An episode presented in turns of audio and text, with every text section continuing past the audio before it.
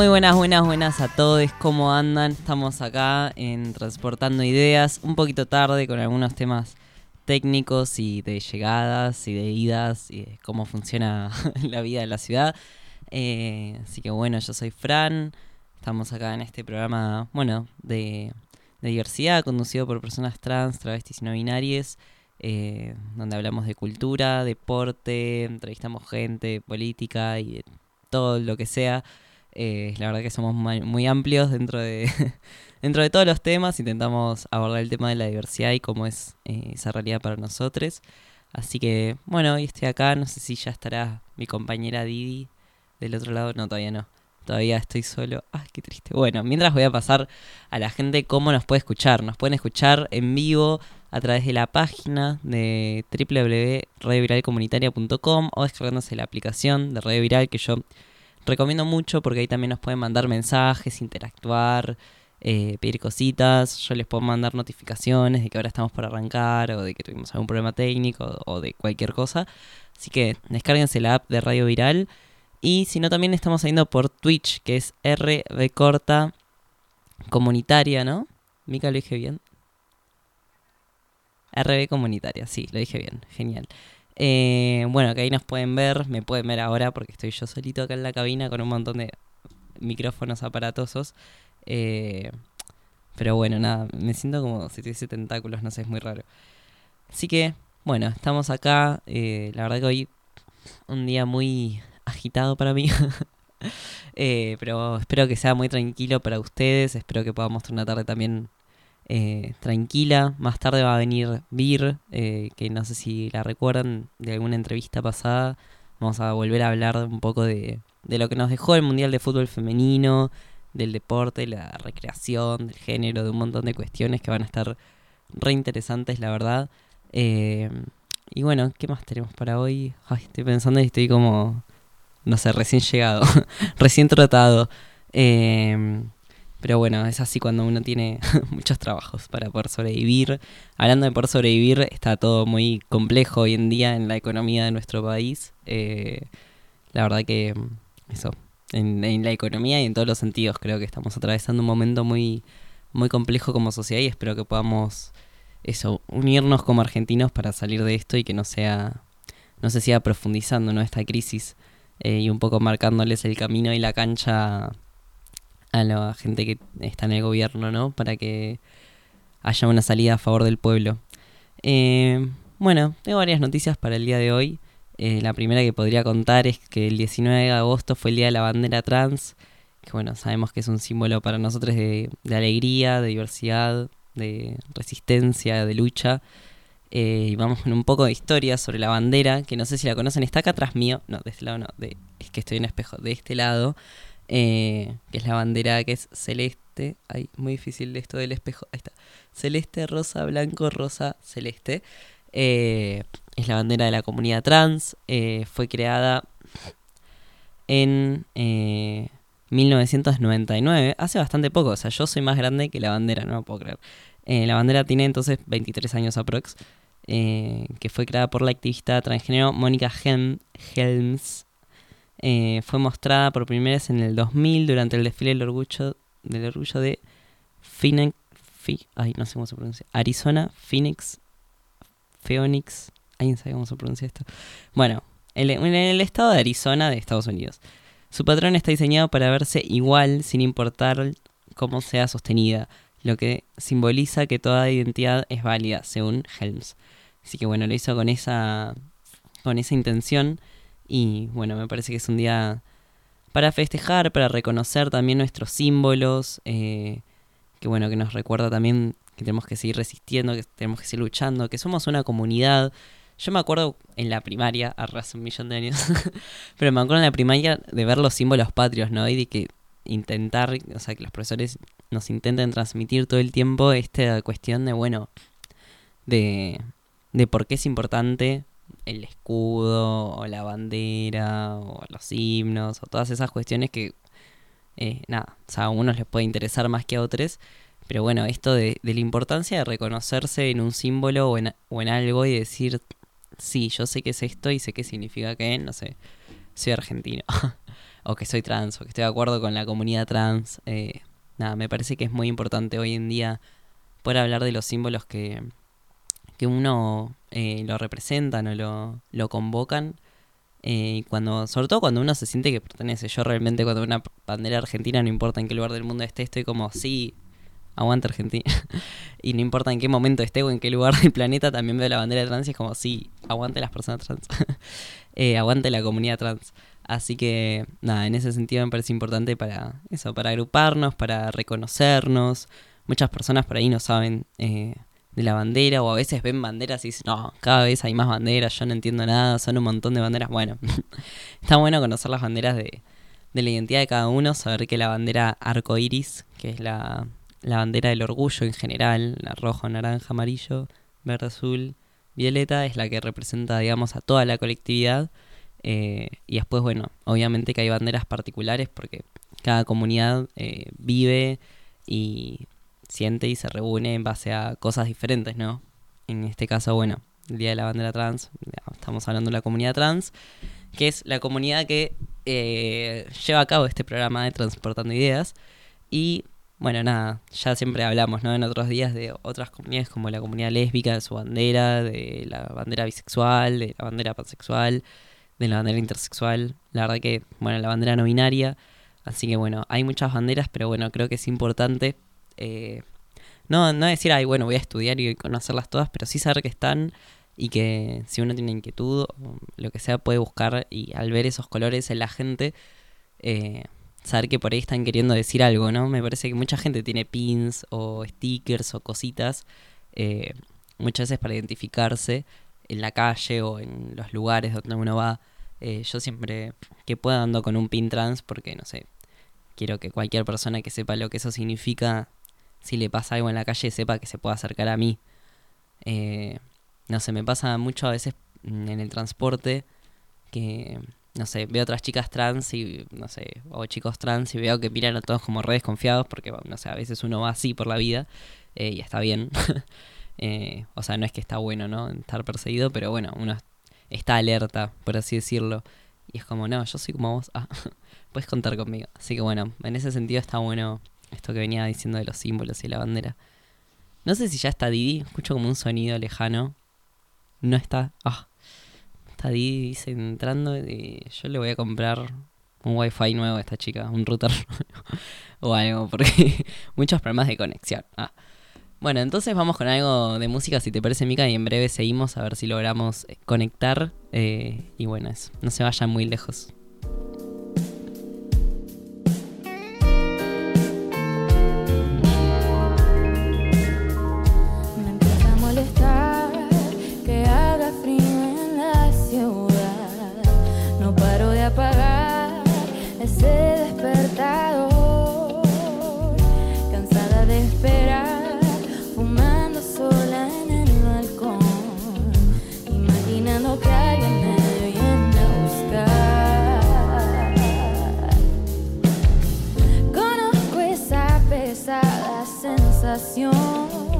De soledad.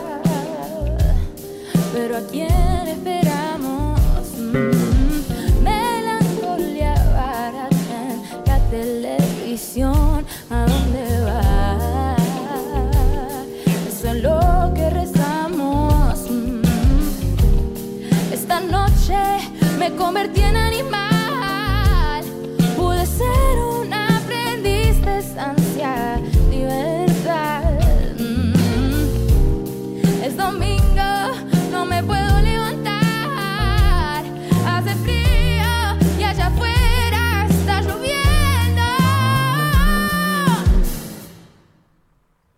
me empieza a molestar que haga frío en la ciudad.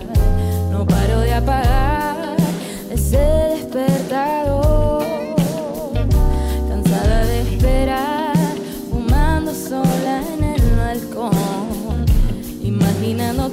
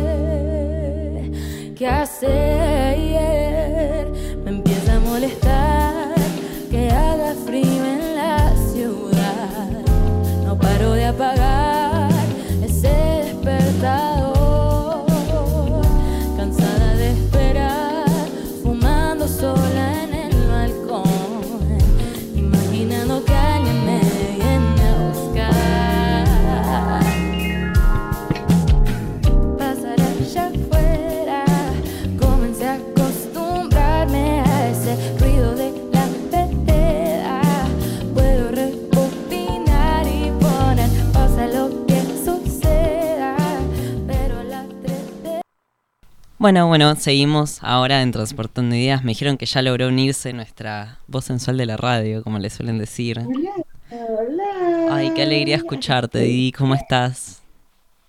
Muy mal, Ay, no. extremadamente mal, muy enojada. Estoy enojadísima, no puedo explicar. Furiosa. ¿Por qué? Contanos. ¿Es conmigo o es con otra cosa? Si es conmigo, no lo cuentes. No, no, es que hoy fui a comprar unas plantas de menta Ujú. y no, y, y fui a dos lugares distintos y ninguno tenía planta de menta y siempre me pasa que cuando yo quiero una plantita no está la plantita que quiero y, y me hace muy mal, me hace muy mal. Y hoy estábamos en el taxi volviendo a casa porque yo tenía que llegar em, para hacer el programa y me dije, vi un puesto y vi justo ahí la planta de menta y le grité al taxista, frene, frene. No, me dijo, no, no, no vamos a frenar, vamos a seguir. Yo dije, quiero mi planta de menta, pero como una niña caprichosa, o sea, ustedes tuvieran, tendrían que haberme visto. Es que ustedes no saben lo que es para mí, Está no bien. poder tener lo que quiero. Desde acá, desde acá creo que siento un poco lo que, lo que sentís. Em, Encima me compré un, un, un pasta box, algo así, que ¿qué? sabe ¿Qué es eso? horrible. ¿Pasta vos? Son los fideos, claro, ¿viste la, maru, la maruchan? Sí, Bueno, ay, no es como rico. la maruchan, es como un coso de fideos que en cinco minutos están listos porque, bueno, no, no cené, no cené. Eh, Yo tampoco. También estoy acá en el programa con un tupper con fideos que no puedo comer porque ahora tengo una cámara enfrente, entonces no puedo ponerme a comer en el medio del programa, así que voy a morirme de hambre hasta las 5. pero bueno, hay que Sí. estar positivos. Miren, es dos personas que no, con, hambre, sufriendo. Los acompañamos de todas formas. La prioridad son ustedes, oyentes, así que por favor mándenos mensajes. eh, nos pueden escribir, como dije antes, en la app de la radio o también nos pueden escribir vía Instagram, que hemos recibido un mensaje, en un ratito lo leeremos. Y bueno, continuando con las noticias más allá de la menta, y ya vas a conseguir, amiga, igual, no te preocupes. O sea, yo confío en tu capacidad. cumple. ¿Para tu cumple? Ay, es verdad, falta poco para tu cumple, ¿o no? Un poco. Así que Bueno, te regalo una planta de menta, no te la compres entonces. Dale. Eh, No, me la voy a comprar, así que tengo muchas mentas y Bueno, muchas bueno, Es mi, mi fantasía. me encanta. Ahora sí. No sabía que eras una señora que eh, hacía jardinería. Yo también hago jardinería. Un señor jubilado que hace jardinería. ¿Viste? Es re relajante, No, me encanta crecer las plantitas. No es porque ahora tenés auto y quiero, y quiero aparentar para poder entrar en tus vidas. de Igual no vine en auto, o sea, yo sigo usando el transporte público. La nafta está muy cara. El subte también. No me quiero imaginar lo que saldría del subte si no lo subvenciona el Estado con esto de que, no sé, Milei es un posible candidato a presidente y quiere sacar los subsidios de todo. No, o sea, la gente que lo vota quiero que sepa que el subte va a empezar ahí como 300 pesos cada viaje. Em, como mínimo, ¿no? O sea, encima es lo que menos me preocupa, ¿no? Pero a veces es como, bueno, va a tener que ir caminando a todos lados, va a haber que peregrinar eh, y sacar muslo, chiques. Eh, bueno, tengo una noticia eh, bastante rara.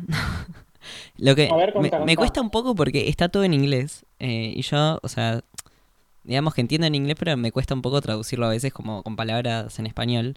eh, que bueno, voy a, voy a hacer mi mayor esfuerzo, quiero que lo sepan. Eh, el Mundial, la Federación Mundial del Ajedrez eh, banea, ay, ¿cómo sería en español banear? Prohíbe a una mujer trans a competir en los eventos de ajedrez de mujeres. O sea, como en el Mundial de Ajedrez, la Federación Mundial de Ajedrez eh, le prohíbe a una mujer trans, ahí está, eh, participar en el Mundial de Mujeres. Ahora, esto no se puede justificar sin pensar que, eh, para empezar, que las mujeres trans no son mujeres. Y segundo, que los hombres, eh, no sé, juegan mejor al ajedrez que las mujeres, entonces sería injusto que jueguen hombres contra mujeres, ¿no? Así que, bueno, se armó, se armó un escándalo bastante grande porque la lógica que usan claramente es que no, porque la mujer trans va a tener ventajas sobre las mujeres cis, porque se supone que las personas que son hombres, entre comillas, son más inteligentes que las mujeres. O sea, esto tiene una, una cantidad de discriminación que por todos lados, tipo, o sea, desde transfóbico y misógino, ¿viste? Cuando se juntan las dos cosas y uno dice, acá está. Tipo, o sea, no hay forma de explicar esto de una forma que no sea decir, tipo, eso, tipo, psicológicamente o mentalmente los hombres son superiores a las mujeres y las mujeres trans no son Y mujeres. me, imagi- Tipo, y me imagino al juez, boludo. Ay, perdón. Me imagino al juez eh, diciendo. "Mm, Yo las defiendo, mujeres, ¿eh? yo las defiendo. claro, Porque esto es por las mujeres. Son estúpidas, son mujeres. Pobrecitas. Necesitan, aparte que yo, que soy hombre, las defienda, porque yo me doy cuenta que soy más inteligente. Tú, tú eres su rey, su príncipe. Sí, no, ay, qué terrible. Bueno, nada, terrible. Eh, me pareció terrible la noticia cuando lo vi, dije, Dios. O sea, hay veces cuando, viste, cuando leemos noticias internacionales que uno dice, bueno, estamos avanzando y de repente lees otras que dices, bueno, estamos retrocediendo. Eh, no sé, estamos ahí eh, en todos lados, ¿no? En todo el mundo me parece que hay una avanzada también, ¿no? De, de una ultraderecha o del fascismo. eh, y también hay una avanzada en pro de los derechos humanos. Entonces hay como un tire y empuje en todos lados. Y bueno, hablando de una buena noticia internacional ahora, en Hidalgo eh, se expide la primer acta de nacimiento no binaria. Hace nueve meses, eh, después de que el Estado de Hidalgo reconociera legalmente el derecho a la identidad de personas no binarias en 2022, Alexi fue la le primer, eh, en, la primera en recibir su acta de nacimiento rectificada. Esto sería en México. Y Alexis... Ah, es lo que te le- iba a preguntar, ¿dónde queda eso? Claro. Bueno, y algo que en México, eh, Alexis Licona, de 21 años, tuvo que esperar más de 100 días para recibir su acta no binaria en un trámite que califica como tedioso y engorroso por parte de la Dirección General de Registro de Estado Familiar de Hidalgo. Pero bueno, la verdad que increíble, los felicitamos por haberlo conseguido, les felicitamos por haberlo conseguido. Eh, que bueno, nada, siempre la verdad que ser les primeres en algo es realmente un tema. Y bueno, yo tengo un amigo que sacó el DNI no binario acá en Argentina, que lo quería entrevistar también porque el otro día me estaba comentando que, que no recomienda sacar eh, por su experiencia el DNI no binario. Yo le dije como, bueno, pero ¿por qué? Porque, o sea, la verdad que fue eh, toda una lucha. eh, Porque no se consigue traspasar, o sea, porque es el único país, bueno, no es el único país, pero cuesta mucho salir del país, por ejemplo, una, una de las, una de todas las cosas, claro, por el hecho de que como no, no todos los países tienen la X, como marcando el no binarismo, cuesta muchísimo salir del país, perdón, te acabé de tragantar con un pedazo de, de, de no sé qué carajo estoy comiendo, algo que se llama fideos, pero no son fideos. bueno, pero no comas Em, mientras hablas, Didi. Un poco de respeto a nuestros oyentes. Eh, Es como yo siento que estoy comiendo con estos oyentes, como que si estuviéramos teniendo una cena, o sea, mi imaginación, papurri. Eh, entonces, al ser complicado salir del país, también es complicado también en, ciertas medidas, por ejemplo, en conseguir trabajos en algunos ámbitos también cuesta mucho, o hacer ciertos trámites también cuesta un montón porque no está muy desarrollado el proceso de, del no binarismo y esa Justamente, o sea, me estaba diciendo, tiene problemas en un montón de formularios que dicen tipo mujer, hombre o masculino, femenino y no hay otro género. Y son, o sea, y uno tiene que marcar uno u otro y es como mi DNI no dice ninguno de los dos. Entonces, incorporar todo el sistema de la X tendría que haber sido también, o sea, obviamente acompañado por la ley. No es como, ah, bueno, puedes sacar tu DNI y después no te puedes registrar en ningún lado. O sea, tendría que haberse preparado también el Estado, me parece, y obligar, o sea, gracias a la ley de identidad de género, de todas formas el Estado como que obliga a todas las instituciones a poder generar eh, esto que decimos, los formularios que también incluyan la X. Pero después eso en la práctica no, es- no se da tan a la par, digamos. Entonces uno tiene que primero encontrarse con que no se pueda anotar a las cosas. Recién ahí hacer un reclamo. Eh, después de que haces el reclamo te dicen, ah, bueno, no sé, no se puede resolver hasta que ef- efectivamente se resuelva. Porque si no, o sea... Y, pienso, por ejemplo, hay gente que ya tiene obra social cuando se cambia el DNI y ahí es como, bueno, no sé, cambiar la obra social, cambiar las tarjetas de lo que tengas a tu nombre. eh, pero bueno, digo, y si uno, no- no sé, por ejemplo, quiere entrar a una prepaga, que sabemos que encima son súper transodiantes por lo general, eh, y tenés la X, y la prepaga no tiene la X, no es que la va a poner para que vos puedas entrar. Entonces, es todo un tema. eh, yo no quiero desalentar a la gente igual a conseguir su DNI si representa su identidad, pero me parece que está bueno poder hablar de todas las cosas que todavía faltan para poder seguir reclamando, ¿no? Y que, que uno tenga una X en el DNI no, no tenga que ser una, una complicación después en, en la vida, eh, porque la sociedad no está diseñada o no fue diseñada para esto. Así que, bueno, pues tengo algunas noticias más. Estoy esquivando un tema un poco que es eh, todo esto de que venimos hablando igual de las elecciones, que lo venimos charlando, eh, pero bueno, también para no amargarnos siempre, viste, con lo mismo. Eh, Por favor. pero sin embargo, tengo algo para amargarnos lamentablemente, que es eh, el avance de la ley de alquileres, la reformulación de la ley de alquileres, que, bueno, nada, es básicamente el mercado inmobiliario que no ve la vivienda como un derecho, sino como un mercado, y que, bueno, avanzó en diputados, eh, digamos, esta, esta la, la primera instancia que necesita parecerse de ley, que es justamente principalmente, digamos, modificando la ley de alquileres para que los alquileres no sean cada tres años, sino cada dos años, y que el aumento pueda ser, en vez de anual y atado a un índice eh, de inflación que pone el Estado, eh, los aumentos pueden ser cada cuatro meses y te aumenta lo que quiera la persona. Entonces, los inquilinos, o sea, nosotros, los pobres, la gente que no tiene propiedades, Mica hace carita triste del otro lado, eh, básicamente vamos a perder todo el, el poder que tenemos de que, no, o sea, si alguien viene y nos quiere cobrar, no sé, de repente 10 veces más de lo que nos está cobrando, le decimos, no, no puedes hacer eso, es ilegal, en el contrato dice que está atado a este índice y el porcentaje es tanto, o sea, que por lo general es el doble, ¿no? Porque la inflación lamentablemente crece el doble eh, una vez por año o incluso un poco más. Pero bueno, digamos que hay un límite, que el Estado le pone un límite a la gente. ¿Y qué están diciendo la gente de derecha? Ah, no, como hay un límite, a la gente que tiene una propiedad no le conviene alquilar, porque le sale muy barato y pierde con la inflación, ¿no? Eh, Supongamos que esto es verdad, es mentira. Pero bueno, la gente no quiere poner a alquilar sus cosas. Porque no les conviene. Entonces, si liberamos todos los precios, va a haber más ofertas porque más gente va a poder alquilar al precio que se le canta y eh, listo, y se arregla el problema de que hay viviendas que no están siendo ocupadas.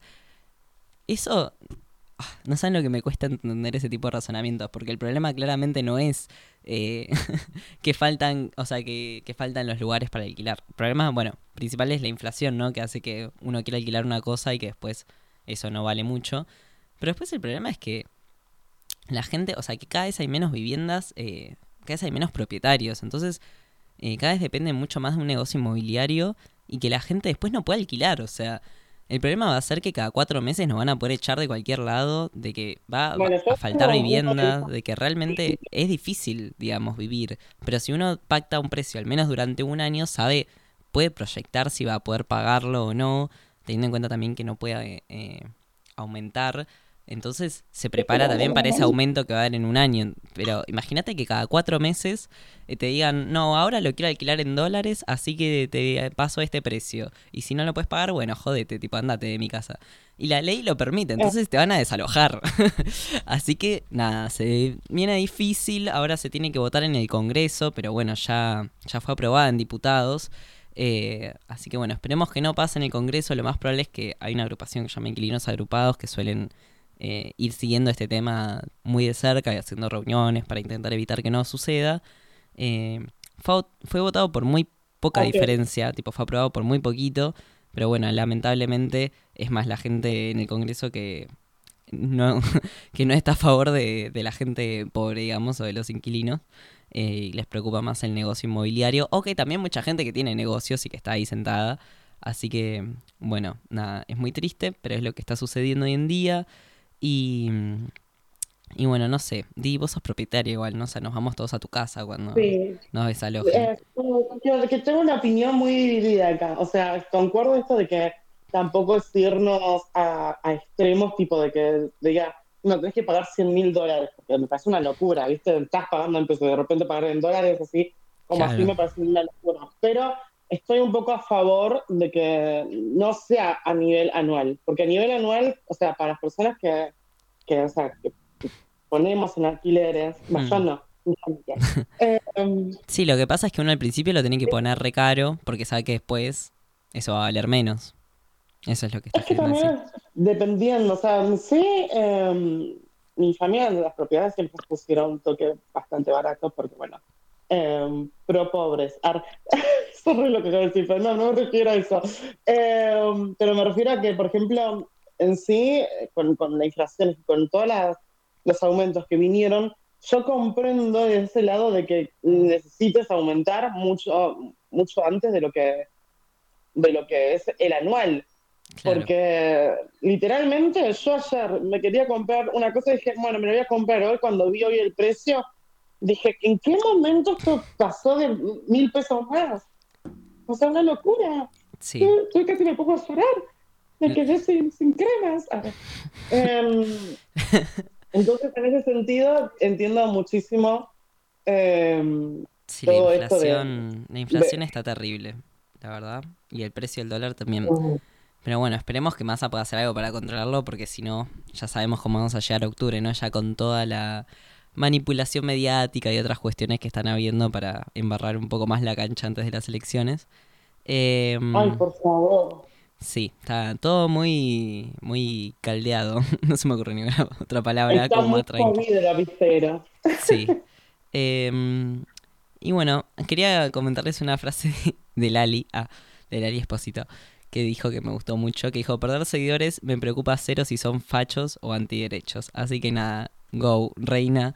Eh, tiene razón, porque bueno, ella en las elecciones ah, expresó su preocupación en sus redes sociales, diciendo justamente que estaba preocupada por, por los derechos de las personas, con esto de que había ganado mi ley.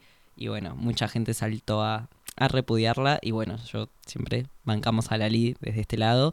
Eh, y bueno, Sí, porque aparte, tipo, era increíble cómo también eh, muchas personas salieron a bancar memes estúpidos como diciendo de que, eh, por ejemplo, de que obviamente Lali está a favor porque estuvo en no sé qué recital pagada por este gobierno y vos decís, ¿qué tiene que ver? ¿Qué tiene que ver esto con lo que estás diciendo? Me dio una bronca y, me, y, y yo ahí empecé a eliminar gente, empecé a sacar gente y dije, lo que me falta, estoy tratando de ignorar todas las cosas que tengan que ver con mi ley para que vengan más idiotas a refregarme en la cara que le gusta mi ley. ¡Qué asco! Anda, anda, anda, anda por tu casa. Anda por favor. bueno, me parece muy bien. También hay que usar a Messi, hay que citar a Lali, a Messi, a esta gente argentina que nos gusta. Bueno, acabo de ver que nuestra entrevistada Vir ya llegó hoy, que se está preparando ahí del otro lado del vidrio. Así que. ahí está, se, se asomó de una forma muy graciosa. Ay, ojalá pudiera como girar la cámara, pero no se puede. Eh, hay que poner como una cámara frontal ahí para cuando pasan cosas. Hola Delphi, también está Delphi acá a encanta, llegar. Un beso a. Delphi. Bueno, eh, si les parece entonces, eh, vamos con una breve pausa y ya volvemos con, con la entrevista, lo que sería la corte del rey, eh, para charlar con Vir un rato. Y bueno, eso, quédense ahí escuchándonos que vamos a hablar de cosas súper interesantes y después también muchas más cosas que todavía no puedo decir. Estoy como, ¿viste cuando te, atra- cuando te aceleras mucho? Bueno, tengo que bajar un cambio, así que espero que la entrevista me sirva para eso. Y bueno, eso, enseguida volvemos, vamos con algo de música, Mica. Gracias.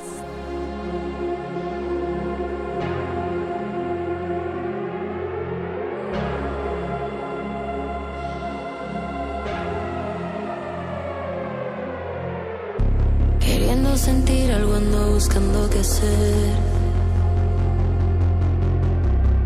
No puedo responderte a cosas que ni yo sé. Estoy encontrando y al fin se siente bien. Hoy mi felicidad no depende de nadie.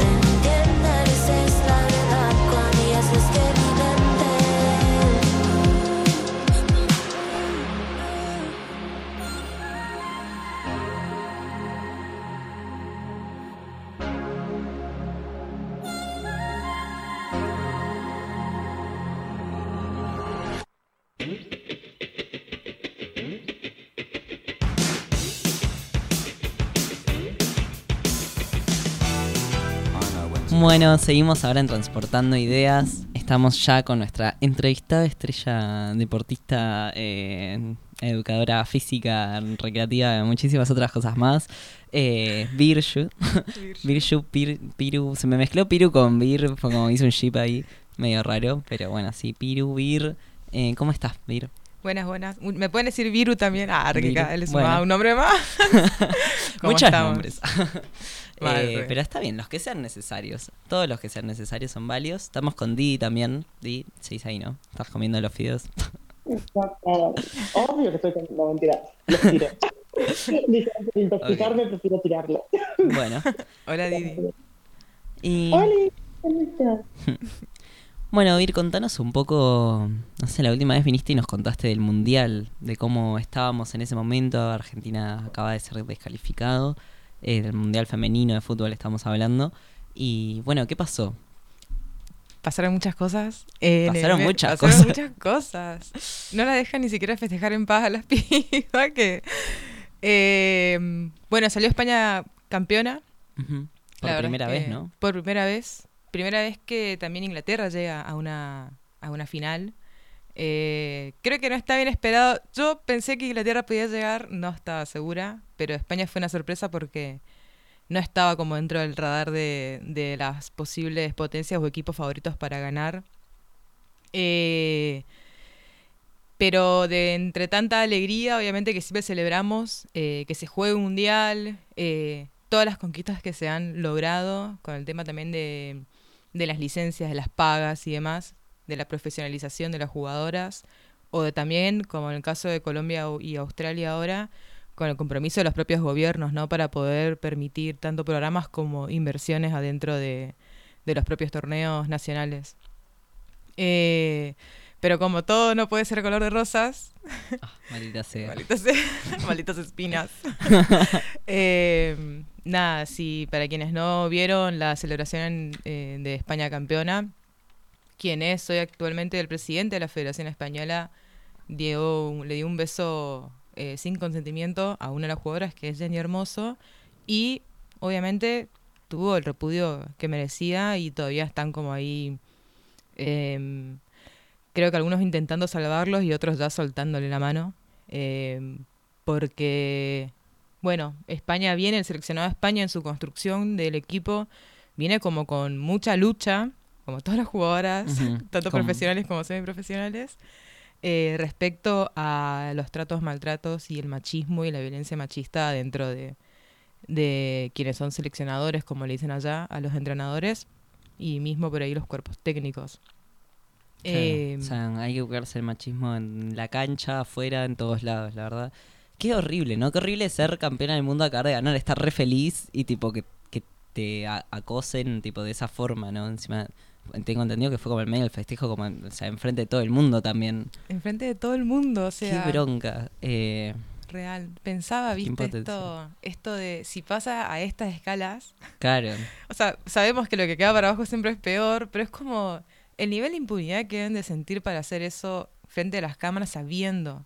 O sea, creo que entonces es que estás ignorando el contexto actual y todo te importa la nada misma Hmm. y lo hacen, ¿viste? Em, pero también los seleccionadores, el, entrenador sería actual, también está como con una causa, un chapuja ahí con, junto con las jugadoras que no, por el tema de em, del abuso del poder, ¿viste? O sea, hay fotos o se muestran videos del el entrenador como tocándole el pecho a una jugadora, em, y hablaban como de las violencias en sí que generan ahí adentro. Eh, es más, un grupo de jugadoras, las jugadoras en realidad, se habían presentado una carta. No es la primera vez, con el entrenador anterior también había pasado.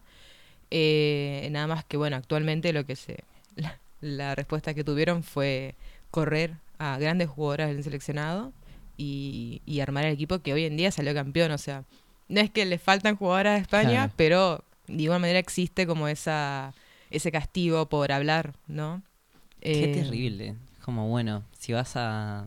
Igual en los clubes siempre existió, digamos, ese tipo de violencia implícita de si vas a decir algo, tipo, te, te vamos a sacar. En vez de decir, está mal lo que estamos haciendo, vamos a cambiar a esta gente que es violenta, no, porque son ellos los que están en el poder, lamentablemente. Pero bueno, este caso tengo entendido que está teniendo mucho impacto a nivel mundial eh, y que se está convirtiendo en una lucha, ¿no? También del feminismo para que estos tipos que, o sea, como vos decís, ¿no? O sea, es, es como en la cúpula o enfrente de todos se manejan de esa forma. Eh, no poder sacarlos y que sigan manejando una impunidad es también dar un mensaje a la sociedad. Total. Eh, por eso también se convierte, digamos, en banderas o cosas tan importantes. Así que bueno, esperemos realmente que le suelten todos la mano a él y a ese tipo de actitudes, ¿no? Que siempre sea algo para denunciar y no algo para normalizar. Eh, Total. Algo tan fuerte, ¿no? Tipo como darle un beso a alguien.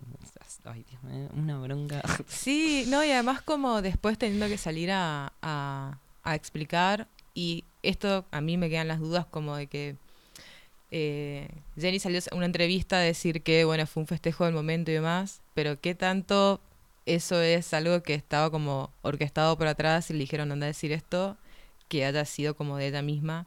También en el tipo, hay un video de ella en los festejos diciendo como que no, que no le gustó. eh, pero pero bueno, sigue sucediendo, sigue estando ahí, encima las compromete también a las jugadoras porque este es su trabajo, o sea, claro. entonces es como las ponen contra la espada y la pared constantemente. eh, y, y encima creo que también son cosas que han sucedido también en el fútbol masculino, pero bueno, años de historia, de construcción, y se ve que quienes son más sumisos pueden llegar a ser otros, y no exactamente las mujeres, porque hay mucho silencio también, ¿no? Eh, muchos de estos abusos suceden también en la parte masculina, Mm. pero bueno, naturalizadas, muy naturalizadas. Así que en ese sentido es como, bueno, por un lado, esa realidad de España, que hay un documental, eh, el que se llama El silencio de las jugadoras, ay, a ver, ahora lo voy a buscar, eh, que también es como un documental de exjugadoras de españolas, cuando apenas habían arrancado, que cuentan un poco la historia del primer entrenador eh, de ellas.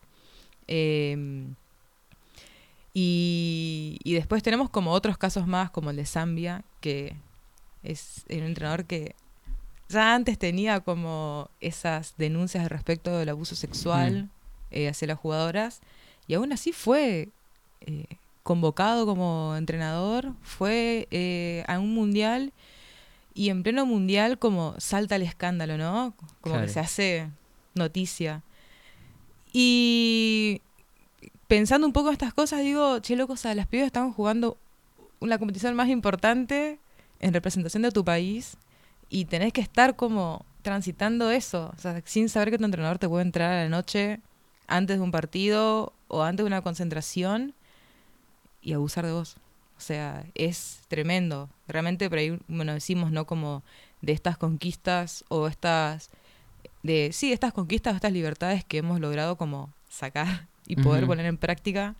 eh, y aún así están siempre en peligro, ¿no? Y, mm, pero bueno, más allá de eso, eh, también está bueno como, bueno, rescatar como también el lado importante, ¿no? o sea, el lado importante, el lado más lindo de la cara del mundial. eh, que es haber visto la cantidad de equipos que se sumaron eh, y la conquista de, esos, de esas profesionalizaciones por parte también de, de los mismos estados, las federaciones, eh, que permitan que las pibas puedan jugar. La verdad que eh, estamos por ahí. Vamos por Qué ahí, bien. vamos por ese Bueno. lado. Vamos en un buen camino, claramente con muchas complicaciones, pero como en todo el resto de los aspectos, la verdad, de la vida de las mujeres, porque estas violencias no se dan solo en este ámbito deportivo, pero justamente creo que al ser un ámbito tan como de hombres, por así decirlo, que siempre fue de hombres, eh, estas prácticas siguen estando y, se profundizan, creo, todavía más. Eh, así que, bueno, justamente también con la cuestión de que es un trabajo para las jugadoras, eh, que no es que pueden darse el lujo de, de perder, así como si no tuviese valor, con lo difícil que es estar ahí, bueno, nada, me, me perdí lo que está diciendo, pero bueno, el camino está, lo va marcando las pibas, me parece, y vamos hacia, hacia hacer un fútbol mejor, ¿no? Un fútbol para todos y un fútbol que sea eh, mucho más disfrutar y ser feliz en la cancha y por fuera también. Sí, que realmente se le dé espacio a la voz de las, de las jugadoras, eh, que es algo que está ahí siempre latente, también del lado masculino también, es como, eh, pero bueno, el poder es más fuerte, ¿no? Como el, el, el poder de consumir el fútbol. Hmm. Eh, tengamos en cuenta que eh, FIFA es como el torneo más importante, eh, pero sigue siendo una- organización, ¿no? O sea, el tema es que ahora hay que hacer una- organizar un torneo que tenga como el, mismo nivel Claro. de llegada hegemónica que Ah, tiene. Ya lo lograremos. FIFA. re sí, re sí, total, total. Eh, y no fue el último, el único mundial que se jugó. No sé si nos venías a contar No. algo sobre eso ahora. Es verdad, ¿sabes que tenía casi? Esta vez vine con un machete digital porque cuando me vi la otra vez sacando el papel dije, ¡ay, qué grande que estoy! que mi machete está hecho en papel. Hay que modernizarse. Muy bien. Viniste preparada. Ya Vine está. preparada. vine Nuevo preparada. siglo. Cómo crece la gente de día a día. Eh, se jugó otro mundial, primero mundial eh, de fútbol para ciegas, donde Uh. Argentina salió campeona. Eh, fue recién en el final contra Japón. Le, le- le metieron un gol en todo el torneo, no le habían metido goles. ¿A Japón? A Argentina. Ah, Argentina. Argentina, A la sí, sí, mierda. sí. Invictas hasta la final. Invictos hasta la Increíble. final. La verdad es que, nada, invito eh, a los oyentes a que se animen a ver ahí en Deporte TV están los partidos completos. Es una locura ver porque se te- son ciegas, o sea, no, no ven, algunas tienen como visibilidad muy reducida, usan antiparras, pero bueno, la pelota es como, la cancha es distinta, es como fútbol 5, sin laterales, solo con línea de fondo. Em, quienes l- las únicas que pueden ver son las arqueras. Y, y la pelota es como un sonajero, entonces sabe- sabemos que quienes Claro, se van guiando por el sonido, digamos. se van guiando por el sonido, total. Y nada, la verdad es que otra vez, ¿no? En comparación de historia, recién hace siete años eh, se empezó como a buscar, eh, a seleccionar jugadoras para, para formar un equipo, eh, dando las condiciones para que puedan entrenar y demás. No estoy, ahora no me estoy acordando en qué disciplina exactamente, pero por ejemplo, las jugadoras eh, vienen también del atletismo un poco, como de, de los de, los Juegos Panamericanos, o sea, que Mm. son deportistas eh, de élite que estuvieron, que ya tienen como esa ese conocimiento de la competencia. Eh, Gracia, que es una de las jugadoras, eh, jugaba al fútbol con los murciélagos, por ejemplo, que mañana juegan la final contra China a la una y media o 15.30. Eh, no me acuerdo cuáles esos dos horarios. Yo Me encanta, somos potencia en fútbol, tipo, pero todo tipo de fútbol. la bien. pelota una argentina y hace magia. Pará, y el grupo de los varones se llama Los Murciélagos. Y Exactamente. ellas son las murciélagas. Bueno, un aplauso para las murciélagas, Sí. Sé si las tenés ahí porque, nada, realmente unas genias, tipo... Aparte este es el primer mundial, ¿no? Que se juega. Primer mundial. Ajá. Y ya le Aplausos. pusimos a él. Sí. la verdad que muy contenta. Fue, muy, fue muy, muy emocionante. Porque la verdad que las japonesas eran durísimas. Y arrancaron ganando 1 a 0. Y después le metieron los dos goles que dieron vuelta. Así que... Qué emocionante. Ahí me mandaste el festejo y casi lloro. No, te- no entendía nada de lo que me estaba viendo, pero estaba muy emocionada. Después leí y dije, ah, es, es fútbol para, eh, eso, para personas ciegas y ganaron. o sea, como que, wow. Realmente no sabía que existía o no sabía ni cómo se jugaba. Me parece súper valioso que traigas esto también para, para contar y para compartir otras experiencias, ¿no? Y que la gente también pueda escuchar y que sepa que eh, justamente, no sé, por ejemplo, ser ciego no te limita a hacer un deporte o practicarlo profesionalmente o que pueda ser un mundial. eh, que bueno, creo que es algo que muchas veces a veces se cree y nada, me parece re importante, ¿no? Esto de poder adaptar también el deporte, los equipos y la educación física, ¿no? A, a cualquier tipo de cuerpo, porque no es eh, justamente que uno tiene que tener, no sé, un cuerpo con determinadas condiciones para hacer ejercicio, sino que me parece es al revés, ¿no? Total, tiene que estar el deseo, la intención y posibilidades y limitaciones las tenemos todos, eh, pero está bueno, nada, intentar, intentar ahí eh, que sale, que se, siempre desde el lado del disfrute. La verdad que eh, invito también para ahora para los Juegos Panamericanos eh, y Paralímpicos también.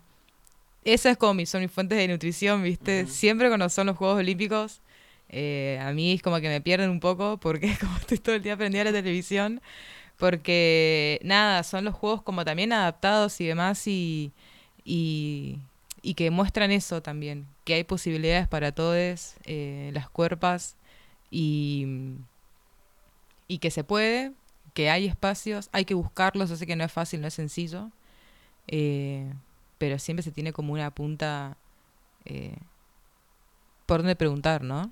Así que en ese sentido, la verdad es que una alegría inmensa.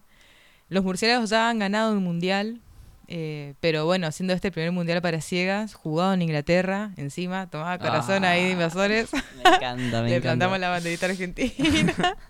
Qué lindo. Sí, la verdad, la verdad que sí, una alegría. Y después como para ir, eh, la otra vez me quedé pensando, de Ujú. sabes que vine acá, eh, que decía, uy, ¿cuántos temas tocamos? Es como Como por arriba. para intentar, o- sí, una gana de profundizar por todos lados, ¿viste? Eh, y me quedé pensando como en esto de, de- de acercarse, de a dónde buscar, dónde mirar.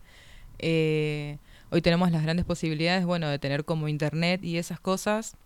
Eh, pero bueno, eh,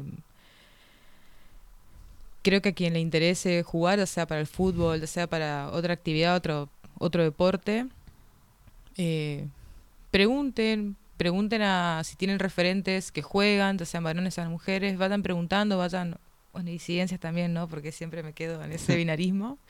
Em, porque la verdad es que, nada, son espacios muy lindos, son espacios que, que es- son necesarios como ocuparlos, estar ahí y, y que hacen muy bien, la verdad. Eh, me parece que es una- un, buen, un lindo ejemplo también como esto de, de la construcción de, diría, de comunidad, si formamos como un grupo humano potable, ¿no? Eh, que acompañe, que esté, eh, que, que, que escuche. Y, Re. eh, Eh, Didi, no sé si tenés alguna pregunta. Si estás por ahí. No, no, sí, sí, obviamente estoy acá. Eh, no estoy acá atenta. eh, la verdad que, primero y principal, desde el momento uno eh, que está escuchando, concuerdo. La verdad que qué repugnante que, que estos actos aún así eh, sigan, sigan estando y que, y que ahí demuestra que, que no es que somos feminazis, sino que eh, Sí, no es que estamos exagerando también. Claro, no, no, no, no estamos en el periodo ni, ni otras cosas pelotudas que la gente inventa, eh, porque bueno, el nivel de mediocridad a veces de, de la humanidad. Pero, pero la verdad que, que, que asco, primero principal, qué asco, tipo, ¿qué me tocas, señor desagradable? Y segundo, que, que bueno, segundo Francia. Y ahora sí, eh, lo siguiente también estaba escuchando mucho. Segundo, que Francia y lindo Japón. que- Claro, y, los- y- y tercero, no, y, y la verdad que qué lindo que, que haya muchos equipos, o sea, los equipos diversos y que se le esté dando también la... ¿Cómo se dice la palabra? La Me posibilidad. sale en inglés, ahora que no, mentira. Eh, la visibilidad Ah. eh, que, que se merecen, ¿viste? Y estaría bueno todavía mucha más visibilidad Pero bueno, de a poco a poco. Sí, de acá al menos desde Transportando Ideas intentamos darle visibilidad también a justamente estos equipos diversos y a estos equipos que por ahí no son, eh, digamos, lo, hegemónico dentro del deporte, eh, porque hay mucho más, hay mucho más y hay mucho más para, para cada persona, ¿no? Como intentaba decir antes, dentro de la diversidad de, del planeta. eh, eso, no crean que hay algo que no es para ustedes por su género o por sus condiciones o por su forma de ser o por lo que sea. eh, porque muchas veces nos hacen creer eso y creo que específicamente con muchos deportes a las mujeres de las disidencias nos corren así como no, a las personas no videntes también. eh, Claro, digo, no existiera. Claro, como no, no, no es para vos, como hace otra cosa. Y es como, no. Total. Eh, justamente también es reclamar esos espacios y creo que darles visibilidad es algo súper importante en estos momentos porque ahora está sucediendo. Eh, y creo que eso también es algo que va a crecer un montón. Eh, no sé, tanto, o sea, como me gustaría, la verdad, de deportes olímpicos para personas ciegas o para personas con eh, algún tipo de discapacidad, pero sé que existen esos lugares y que, bueno, eso, y que es re importante que cada vez los empezamos a ver más, que no sea como, ah, tengo que buscar re específicamente en una página, tipo, para ver este deporte, sino que sea como, ah, bueno, lo pueden pasar en la tele y yo lo puedo poner, o algo un poco más accesible, tipo. Em, sí, en Deporte B, por ejemplo, lo, lo recomiendo altamente, ah, altamente recomendable. Por Que- que Un lo- sello de altamente recomendado por Vir. Sí, eh, porque nada, muestra justamente eso, ¿no? Como los distintos deportes, salir un poquito como siempre de fútbol, del hockey, eh, del vóley, eh, y que, y esto también como eso, de visibilizar, de estar, que tenemos como las posibilidades, y me parece que es algo como muy importante que no nos permitamos y no permitamos que les digan que no hay un espacio para que, para que, para que se juegue, porque el, el jugar es un derecho. Así que nada, es como, sé que no debe ser sencillo, pero bueno, un poquito, no sé si esto va a ser muy como muy fácil de decirlo, muy difícil para hacerlo, como de inflar el pecho y, y seguir buscando, de no bajar los brazos. Por eso hablaba de, de la herramienta de internet como una gran posibilidad. Obviamente no para entrar a cualquier lado y decir, bueno, listo, como está internet tengo que aceptarlo Claro. muy posverdad. Y, em, pero bueno, siempre está ahí como una posibilidad. La verdad es que, que, que por eso ver, me, me, me pareció como algo lindo de poder comentarlo, de traerlo. Em, y sobre todo porque, bueno, son mujeres también y también es como difícil. Porque también entra en la comparativa de vuelta de, tipo, mira cómo juegan los murciélagos, mira cómo juegan las murciélagas. Y es como, bueno, loco, pero disfrutar lo que hay ahí, mira todo lo que se generó, cu- cuánto se llegó. eh, tener una conciencia de todo lo que se da para llegar a esos Sí, a y esas entender que justamente son diferentes, tipo, algo que hablábamos en el otro programa que me quedó mucho que dijo Julián, es como, no esperes ver fútbol femenino como si fuese fútbol masculino porque es otra cosa, eh, no esperes lo mismo de la persona ciega, me parece. Eh, no es que van a hacer, o sea, no es que es lo mismo y no son las mismas dinámicas y no son las mismas personalidades y no son un montón de cuestiones también que atraviesan lo, lo social y lo cultural eh, en relación al deporte, en relación a la discapacidad, en relación al género, en relación a un montón de cosas. Digo, que nos forman también como personas y que nos forman en los equipos y que nos forman eso, como jugadores y como campeonas. Así que, no sé, Vir, si querés comentar algo más, pero si no podemos ir a una breve pausa musical. Eh, eh, eh, no, bueno, que ah, mandar un par de saluditos. Ah, Sí, no, bueno, te estaba despidiendo. Ah, bueno. Vamos a una breve pausa musical. Sí, no sabía cómo decirte que no te estaba acordando, pero para darle un poco de respiro a la gente para que de paso pueda ir y empezar a investigar sobre las murciélagas. Claro, te estoy agarrando acá como un bloque más. De una, me abducen, me y abducen. sí, y enseguida volvemos con más de Transportando Ideas. Por ahí para despedir a Vir, por ahí para charlar un rato más, pero bueno, quédense para averiguarlo. Sorpresa.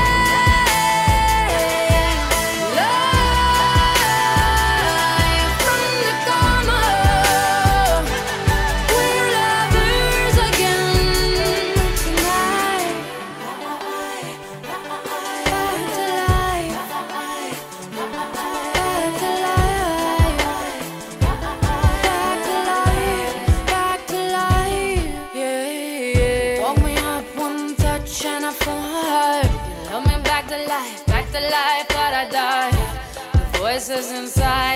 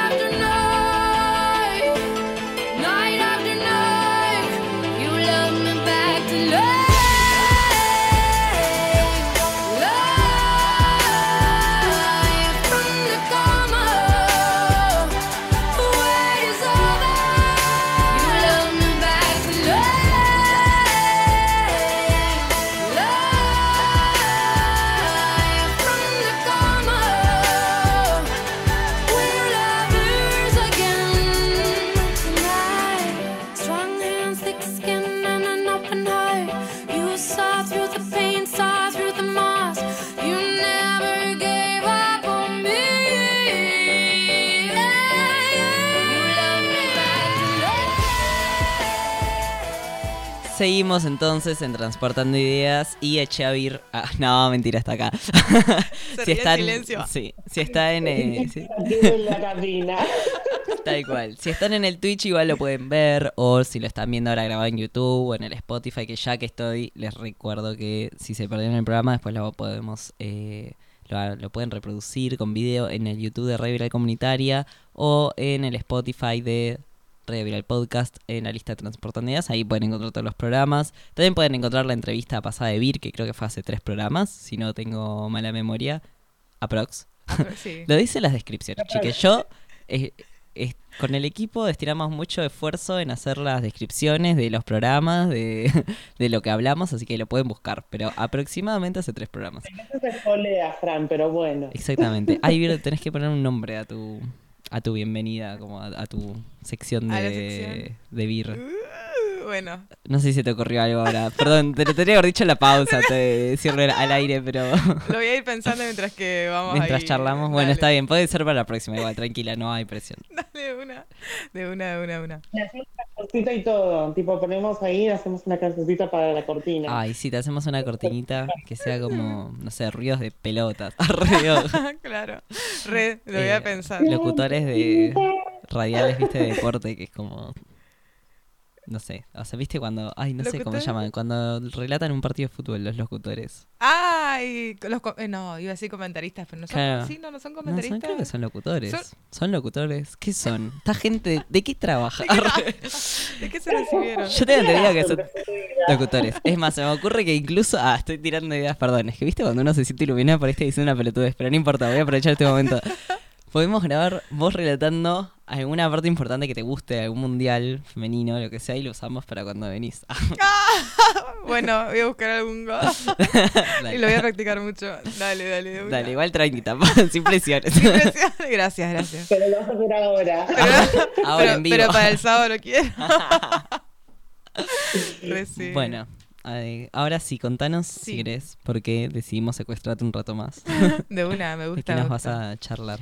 Había mencionado anteriormente, bueno, el documental eh, del seleccionado femenino de, de España, que es. Romper el Silencio. Lo ¿Tenés pueden la- encontrar en YouTube. la Sí, plataforma. sí, sí. Lo pueden encontrar en YouTube. Ah, buenísimo, gratis incluso. Sí, es cortito, eh, pero muestra un poco este recorrido que tuvieron em, las jugadoras en sí en su momento y cómo quien estaba en, es- en ese momento eh, como, como presidenta sería del espacio de, de fútbol para mujeres. eh, llaman a este entrenador, como siempre, creo que va a ser algo muy mío de que no me acuerdo los nombres. em, que en su momento era como, bueno, bu- te tuvo el buen visto, pero después fue como se transformó, ¿no? Y bueno, un poco lo que hablamos, esto de esta violencia que ejercía, o sea, hay videos de cuando España no competía, eh, viste que para poder jugar un mundial tenés los amistosos internacionales para medir como el nivel competitivo que estás eh, Claro. en ese momento, ¿no? Y ellas no tenían partidos, o sea, se concentraban eh, para un torneo mundial un mes, dos meses antes, o sea, nada. Y a veces ni siquiera tenían partidos en contra de otras selecciones que estén por participar en el mundial o hayan participado. Eh, entonces era muy difícil poder tener como las condiciones necesarias, ¿no?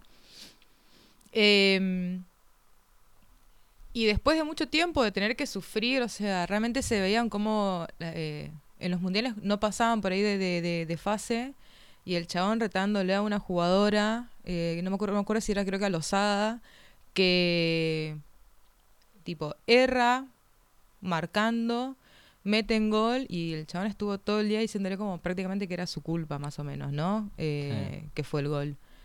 Y eso te destruye, o sea, volviendo a pensar en esto de, o sea, lo difícil que es que te saquen de un partido, ¿no? De ese nivel competitivo, creo que nadie quiere que la saquen. Eh, encima que te sacan, que tenés que lidiar en ese momento con tu Sí. yo mismo, viste ahí. Sí, con por ahí haber cometido un error y que, o sea, a cualquiera le puede pasar, digo.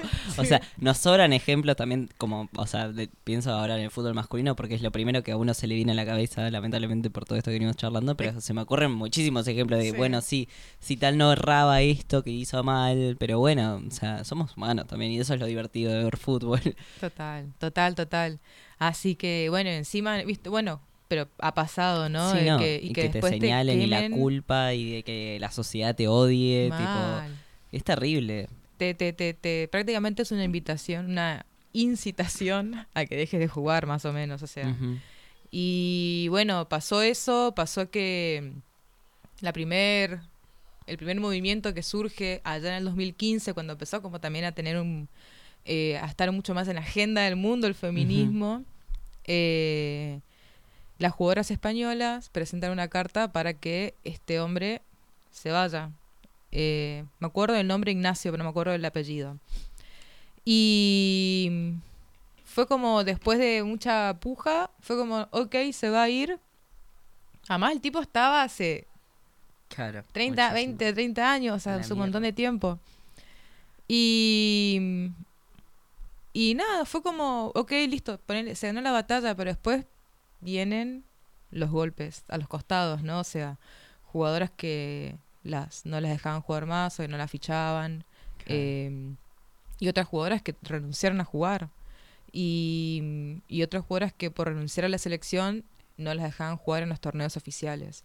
Entonces hay como toda esa persecución, o sea, lo que Claro, cuesta levantar la voz para pedir, eh, exigir eh, más cuidados y, o sea, lo- loco, después me vas a mandar al mundial para que te represente y después sin, sin darme una formación, ¿no? Que bueno, es una historia que creo que es muy parecida a la de muchas elecciones y, y creo que también tiene algo similar a nuestra historia eh, con el seleccionado femenino.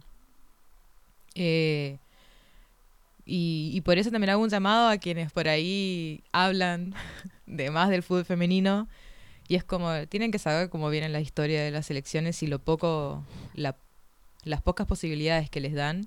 La- claro, desde la poca preparación, digamos, a, a la propia, a la poca motivación, a la al no pago, a un Sí. montón de cuestiones, digamos, que están alrededor girando siempre de, de esto que venimos comentando del fútbol femenino, al menos en nuestro país, últimamente. Encima, bueno, esto que contás que fue en el 2015 más o menos, yo me acuerdo que en ese momento en España est- estalló el caso de Yo sí te creo, Mm, o sea, que bueno, imagino que también fue en ese contexto de tipo, bueno, no, sí, sí creemos en, en nosotras y en que este tipo es un violento y en que tenemos que hacer algo.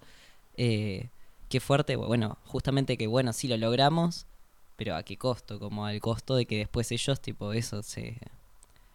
O sea, hay, que sacar a todos al final, o sea, no sé, el mensaje es tipo... que se vayan todos. Sí, que todos los hombres dejen sus puestos. Espero que no venga mi ley. Ah. Tal cual. Ah, no, espero que no, porque ahí sí. Eh, bueno, y un poco, entonces estuviste investigando un poco sobre la historia de la selección argentina de mujeres. Ah, Eh, o algo en particular que quieras contar. La verdad es que con el seleccionado femenino eh, no, te, no, no, no, no hice la tarea que tenía que hacer. Ah. no, lo que sí fue comentar esto de lo que yo fui como viendo del seleccionado. eh, las condiciones, a ver, sigue siendo un fútbol semiprofesional. Esto que hablamos de la importancia que, que nosotros hablamos acá del seleccionado de mayores, pero hay que tener en cuenta que para tener un seleccionado también de mayores a nivel competitivo, que dicho sea de paso, en este mundial se pudo ver cómo eh, las grandes potencias han quedado eh, muy, o sea, fueron como muy equiparadas también con, el resto de los otros equipos que por ahí venían de eh, otros mundiales que con un rendimiento un poco más bajo. La verdad es que hoy, en, o sea, hoy no hubieron pocos 11 a 0, ¿viste? Claro. Go- goles así muy, muy zarpados. Lo sumo un 5 a 0 y demás, pero bueno, a ver, España también tuvo un 4 a 0 eh, contra China, si no me equivoco. Em, pero hay, hay que poner un foco también sobre la preparación de las menores, sobre la preparación- de las infantiles. Digo infantiles, menores o juveniles porque tengan en cuenta que yo vengo mucho del palo del hockey, entonces... Está bien, igual eh, sí. Se entiende que- perfectamente. sí. Y que me parece que también ahí está el foco, el tema de las condiciones de competencia, de preparación, eh, que tengan como los, los espacios eh, de acompañamiento también, que me parece que eso también es clave, no solo para las menores, sino también como para las mayores también. Eh, porque a este nivel competitivo, sabiendo lo que representa tener, eh, llevar puesta la camiseta del seleccionado, eh, también tiene como muchas responsabilidades y mucha mucho trabajo interno para hacer, ¿no? De frustraciones y esas cosas que, que, que me parece que son necesarias tenerlas en cuenta. Eh, me parece que hoy en día lo que tenemos acá en Argentina obviamente es seguir luchando por la profesionalización de las jugadoras. Eh, argentinos de Córdoba, argentinos de Tucumán, el equipo que las jugadoras eh, renunciaron todo el plantel porque no son profesionales, o sea, no tienen acompañamiento del mismo club, eh, tuvieron que pagar todo ellas y demás. Es como Claro. las llevas un poco también, como es una, una invitación a, bueno, dejar de jugar, ¿viste? Porque es un compromiso y lleva el tiempo y es un desgaste y es renunciar a un montón de a otras cosas también justamente por, por, por el deporte, ¿no? Eh, y las pibas llevan a la gloria a, lo- a los clubes y, y que aún así no le den eh, los recursos necesarios y te da un poco de bronca. Y la bronca a veces lleva a tomar decisiones que son muy dolorosas para las jugadoras en sí, porque no creo que para nadie es sencillo, ni tampoco para Steffi, por ejemplo, cuando renunció al seleccionado. Mm. Eh, no es fácil eh, para una jugadora decir, bueno, renuncio a esto.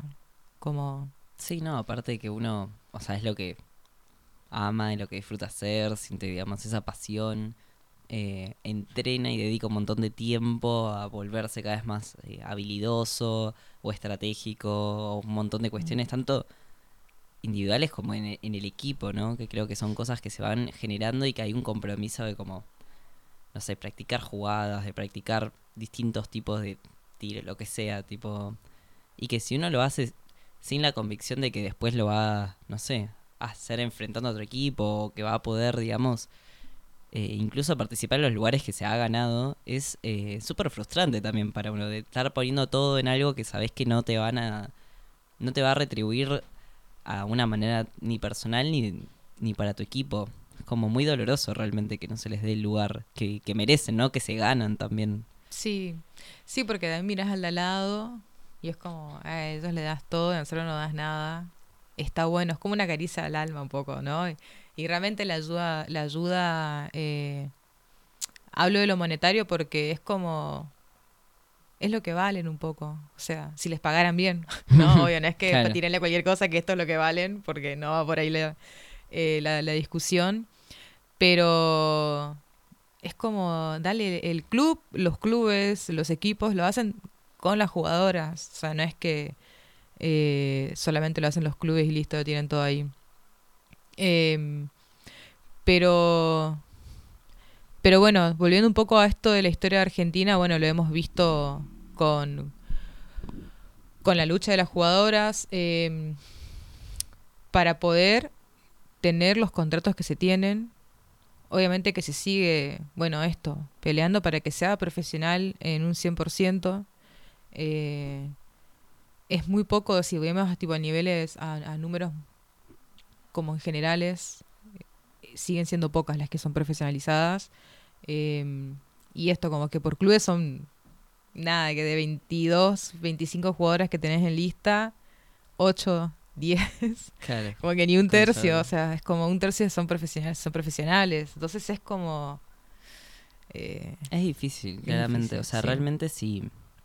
O sea, como que imagino, en un mundo donde desde chicas y desde jóvenes se plantean, ¿no? Como a futuro, bueno, llegar a jugar en un club, proyectar jugar después en un mundial, representar el país.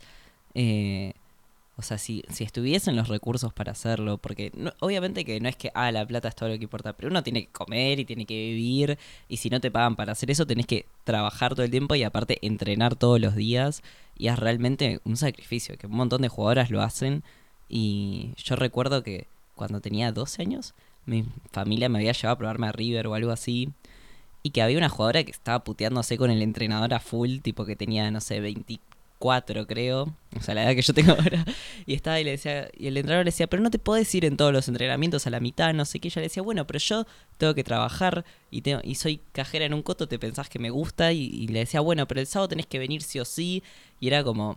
O sea, la, la chuna tenía que entrenar cuatro días por semana, a la vez de eso, trabajar. No sé si también estudiaba, tipo, porque claramente Sí. uno proyecta esto, no puedo vivir del fútbol. O sea, esto no es un trabajo, vos no me vas a pagar, entonces, tipo, o sea, ¿qué querés que haga? Eh, nos termina justamente expulsando muchas veces lo económico de, de profesionalizarse, ¿no? Sí. Cuando eso desde los clubes no lo ven como un trabajo para las mujeres. total. Eh, Sí, es muy fuerte. Porque viéndonos como productos no generamos la misma plata que generan los varones, ¿no? Sí, no, obvio. Y a ella le decía, tipo, pero ¿qué te pensás que a mí me gusta? Tipo, o sea, ir a trabajar en un coto, me encantaría quedarme entrenando todos los días, pero bueno, o sea, no es la realidad. No es la tipo. realidad. Mal. O sea, Eh, ojalá, quiero creer que estamos yendo un camino donde esa va a ser la realidad del futuro, pero bueno. Sí, y además como esto, ¿no? De, de querer proyectar, eh, pienso, ¿no? O sea, ¿cómo motivás, cómo incentivás, cómo atraes a las jóvenes para que se formen y jueguen y, y quieran ser jugadores Sí. profesionales de fútbol? Cuando, bueno, hoy en día podemos ver esto, o sea, que el CIS, bueno, las pibas la están peleando, están como ganando de a poco territorio o, parte o cancha cancha de juego, van ganando de a poco, se va ganando un poquito de cancha. Eh, y así poder tener como esa formación, ¿no? O sea, creo que ahí tenemos que ir apuntando también eh, quienes por ahí estamos cerca del, del deporte, en este caso hablamos de fútbol, pero hablo también como del general de los deportes y, y vemos eh, a las juventudes como, bueno, tirémosle un cable de, bueno, tengo este club, probemos acá, probemos allá. eh, porque así entonces vamos, vamos cooptando jugadoras. ¿Quién te dice de la siguiente mesa? Ah, no. la siguiente mesa me encantó. Ah, igual sí. Eh, la verdad que sí. O sea, uno nunca sabe realmente de la cantidad de jugadoras que nos estamos perdiendo. Porque la verdad es que creo que casi todos los varones del país al menos se les da en algún momento una oportunidad de probar jugar con una pelota. Claro. Eh, si fuésemos así de equitativos Mal. eh, y incentiváramos también a todas las pibas que existen, probablemente estaríamos en un país con muchas más jugadoras de fútbol. Eh, si bien es algo que viene creciendo bastante el fútbol femenino en los últimos años, pero esto no desde, desde tan chicas como para decir, bueno, y entrenás desde chica y te preparamos y te llevamos a un club y eso, y proyectamos que seas una Claro. jugadora del país. Total, total. Eh, ne- sí, necesitamos como o que te proyectar. vayas incluso a jugar a un club afuera, que es lo que proyectan la mayoría de los varones también, ¿no? Sí, y además como esto, yo que me- lo miro ahora desde, desde mi vida acá con 31 años y demás, que veo a otras pibas jugar, a otros pibes jugar, a otros pibes, eh, digo, ah, mira si hubiesen agarrado de chiquita lo que hubiésemos hecho, ¿no? o Hmm. sea, realmente, así que yo apuesto un montón, el país es un país futbolero, Así que es como que se respira fútbol. O sea, hasta hay mujeres que por ahí no juegan nada al fútbol y son apasionadas de, de- del fútbol. O sea, entonces, ¿por qué no, no? ¿Por qué no apostar a, a las inferiores? ¿Por qué no apostar como a, a eso, a poder proyectar, a poder periodizar? eh, así como hizo Gallardo, si no me estoy equivocando, que presentó un proyecto justamente desde inferiores hasta mayores. Y eso es como el compromiso que se le puede dar eh, a un club, ¿viste? eh, desde el lado de quienes entrenan, decir, bueno, tengo este proyecto acá. Veamos, vayamos, fijémonos. Eh, programas que también incentiven. Sí, obvio. Al, me- verdad al que- menos pensarlo, digo, partir de, de lo más básico, de decir, sí, en el futuro necesitamos que esto no sea como es hoy en día, que tipo, eso, son muy pocas las que llegan y las que, y muchas las que empiezan a jugar desde adolescentes o más grandes, porque antes no tienen la posibilidad, o, o que dejan intermitentemente en el, en el medio por la vida, eh, que obviamente si hubiesen tenido las herramientas no hubiese sido de esa forma. Bueno, cómo darles como me parece que es un compromiso también social, ¿no? Y cultural y el país, cómo darle a las mujeres y también a las disidencias eh, la posibilidad de poder entrenar y de jugar y de divertirse y de profesionalizarse también en el fútbol y en todos los deportes, ¿no? Pero bueno, ahora estamos hablando específicamente del fútbol. Fútbol, fútbol, fútbol. sí. Fútbol. Sí. Eh, bueno, Ir, no sé si querés comentarnos algo más o si querés mandar saludos ya. Ah, Eh, ¿puedo mandar abajo. saludos? Que la otra vez que vine me dijeron, Obviamente. Como, ay, obviamente. chiqui, pero es que hablamos de tantas cosas que no me olvidé de ustedes. Ah, No, Ir, nunca le puedes decir eso a los oyentes. Siempre No, pensamos no, en no. ustedes, chiques. Es digo, mentira lo que está diciendo. A quienes me molestan a mí, digo, no, no, no, a quienes... me que se prendía fuego sola. No, no, no, Bueno, la verdad mandale un que saludo a toda esta gente que no es tan importante, pero que querés igual. a mi mamá, ahora que arrancaba, viste, por la No, Ah. la verdad es que le voy a mandar un, Sí, saludo a mi... tu a mi- mamá dejó un mensaje re lindo que leímos en el otro programa de la radio, así que sí, un beso enorme para ella. Sí, para Moni, mami, que Un me estás Moni. escuchando. No, la verdad es que un saludo a, a mi vieja, a mi viejo, a mi familia. A, a toda la gente que nos está escuchando. no, eh, ¿qué decir esto? Me parece que, bueno, yo dije varias veces hoy que invitaba a muchas, a muchas cosas a, la- a los oyentes, pero me parecía como algo muy importante esto de que quien quiera jugar, eh, que se anime, que pregunte. Me parece que era tan importante el poder preguntar. Sé que no es sencillo, pero uno siente, uno siente que se expone al preguntar porque puede llegar la respuesta de que te digan que no. Eh, pero me parece que está bueno preguntar, nos podemos encontrar con gratas sorpresas. Lo digo desde mi, tipo, es mi, mi- granito de arena de mi experiencia. Eh, yo arranqué jugando hacia el fútbol, preguntando, ¿puedo jugar? Y de ahí fue como un mundo nuevo. No ideal como el de, el de Disney, pero un mundo nuevo. Así que, y, y que hay nada, hay muchas posibilidades hoy en día también esto de, de acercarse a quienes están, que sepan que conocen o que van a clubes o que van a, tanto no, los grandes clubes, digo, también clubes de barrio o eh, para acercarse si les interesan las propuestas que hay y demás, siempre es bienvenides. eh, y, y que está bueno poder permitirse mover el cuerpo, ¿no? Tal cual. En todos los sentidos. Eh, tengo un mensaje de mi tía Ari que le voy a mandar un beso enorme porque ayer fue su cumpleaños, hoy, no me acuerdo bien, te amo tía, feliz cumpleaños. Y dice, eh, un beso grande, yo juego al básquet y al fútbol con mi prima en la calle. Eso era todo lo que teníamos en ese momento. El futuro esperemos será diferente. Así que bueno, Sí. un abrazo tía, te amo. Y sí, ella, pionera lesbiana, con mi prima también, pionera lesbiana. Ah, viene de full familia. No. Deporte. Sí, hay un gen gay. Ah, un está gen gay. confirmado. En mi familia también, así.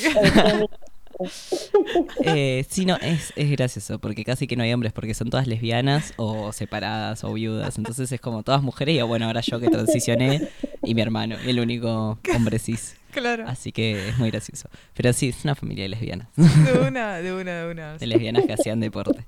Así que sí, vamos por buen camino. Seguimos creando, vamos a seguir creando a eh, generaciones de lesbianas que juegan al fútbol y al básquet. Quiero que lo sepa la sociedad. Y eso no tiene nada de malo. Ah, Sí.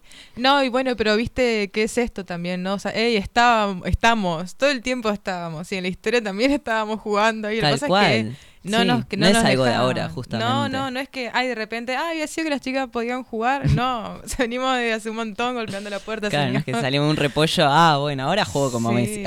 Claro. no, no funciona así. Eh, Claro. Bueno, ¿quieres mandar un saludo a alguien más? A las argenieras. Ay, Obvio. las chicas. A Clary. Te amo, Ay, Clary. Espero que escuches este programa también. Mamá. Mamá nuestra, nuestra ma- madre, nuestra madre Nuestra reina. reina abeja. Madre Ma- reina madre abeja. re- Un, un título más grande. Madre reina Clary. abeja, Clary. Te queremos, Eh, Clary. No, saluda a Mafalda, a toda la comunidad mafaldera también. Re, un saludo a Dani también que organiza ahí un montón. Re, sí, sí, a Dani. Y a Eric y a Mari, que son dos amigas que son las que me, me, me retaron la vez pasada diciéndome, me escuché todo el programa y no me saludo. Bueno, un beso enorme para ellas. Así que, bueno, y para vos, Vir, muchas gracias por venir siempre a compartir, por preparar todo esto que me parece súper nutritivo para nuestros oyentes, para nosotros y para todos. Así que, bueno, muchas gracias. Te esperamos la próxima con un nombre. Tres- dos cosas tengo que Tres traer. co- Dos, tres. Ah, vamos a ir Ah, sí, muchas tareas, perdón. Yo no, soy está muy bien. una persona que El muchas nombre, tareas. Ajá. el relato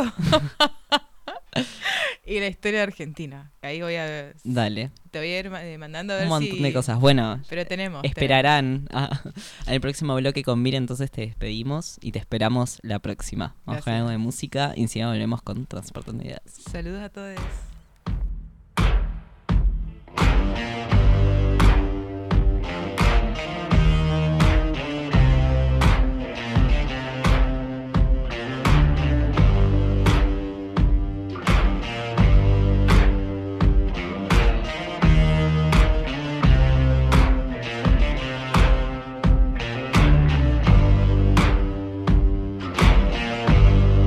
You got color in your cheek? Do you get that feel that you can't shift the tide that speaks around like summer tinny How do some aces up your sleeve? Have you no idea that you're in deep? I dreamt about you nearly every night this week. How many secrets can you keep? This tune I found makes me think of you somehow when I play it on repeat. Till I fall asleep, spilling drinks on my settee. Do I wanna know if this feeling flows both ways? Hard to see it all. Sorta hoping that you'd stay. That the nights are man made for saying things that you can't say tomorrow day. Crawling back to me.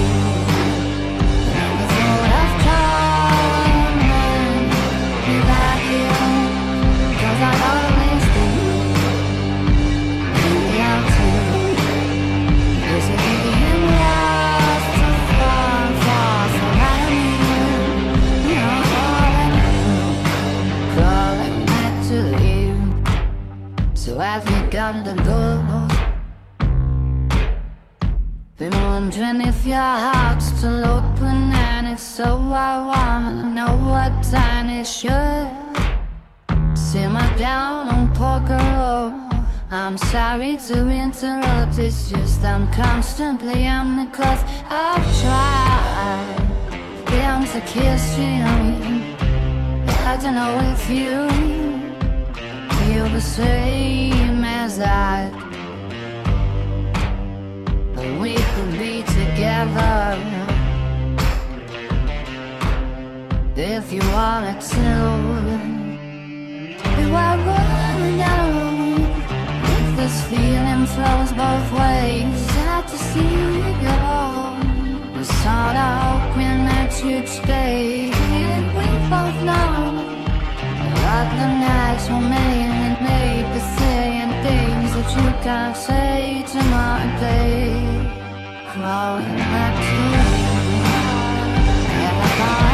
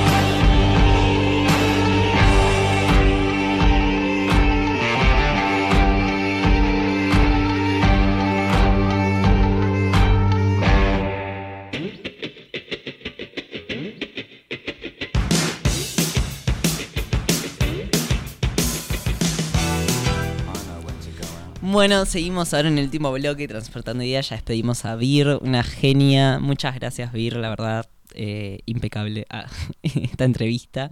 Eh, Didi, no sé. Ahí, ¿me, eh, ¿me estás escuchando? Hola, sí. Ahí estás. Bueno. ¿Me escucha bien a mí? Eh, Nada. sí, se te escucha un poquito robótica, pero se te escucha. O sea, si podés por ahí buscar un lugar por ahí con más señal o más cerca del micrófono, funcione. eh, un poquito mejor, pero va bien, digamos. ¿Es oí- oíble? ¿Audible? Ah, a ver. No, Claro, igual pre- es preferible porque acá no sé qué pasó, que empezaron todos a gritar como si no hubiera un mañana. En la calle. Debe ser porque escucharon a Vir y se emocionaron. Sí, sí, bueno, sí, sí, claramente sí, porque, porque si no, no tengo otra explicación de por qué están gritando en mi hora de trabajo. O sea, está bien que yo estoy tapada. Adentro de la frazada. es el mejor trabajo del mundo. yo tapadísima y, y hablando. O sea, ¿qué Ujú. mejor trabajo puedo pedir? Ah, Pero ya. bueno, hoy eh, Ay, te no que- nada. Les vengo a informar que, que mañana va. ¿Se escucha bien ahora? Sí, sí. Ah, listo. Que mañana se estrenan dos, eh, perdón, tres canciones nuevas. eh, con una que va a ser de Miley Cyrus eh, y otra que es de Selena Gomez, que se llama eh, Coming Song, creo que es, algo así. Que, que estuvo muy interesante cómo se, se pasó esto, porque fue como Miley diciendo, che, yo mañana también, yo el viernes también saco una canción.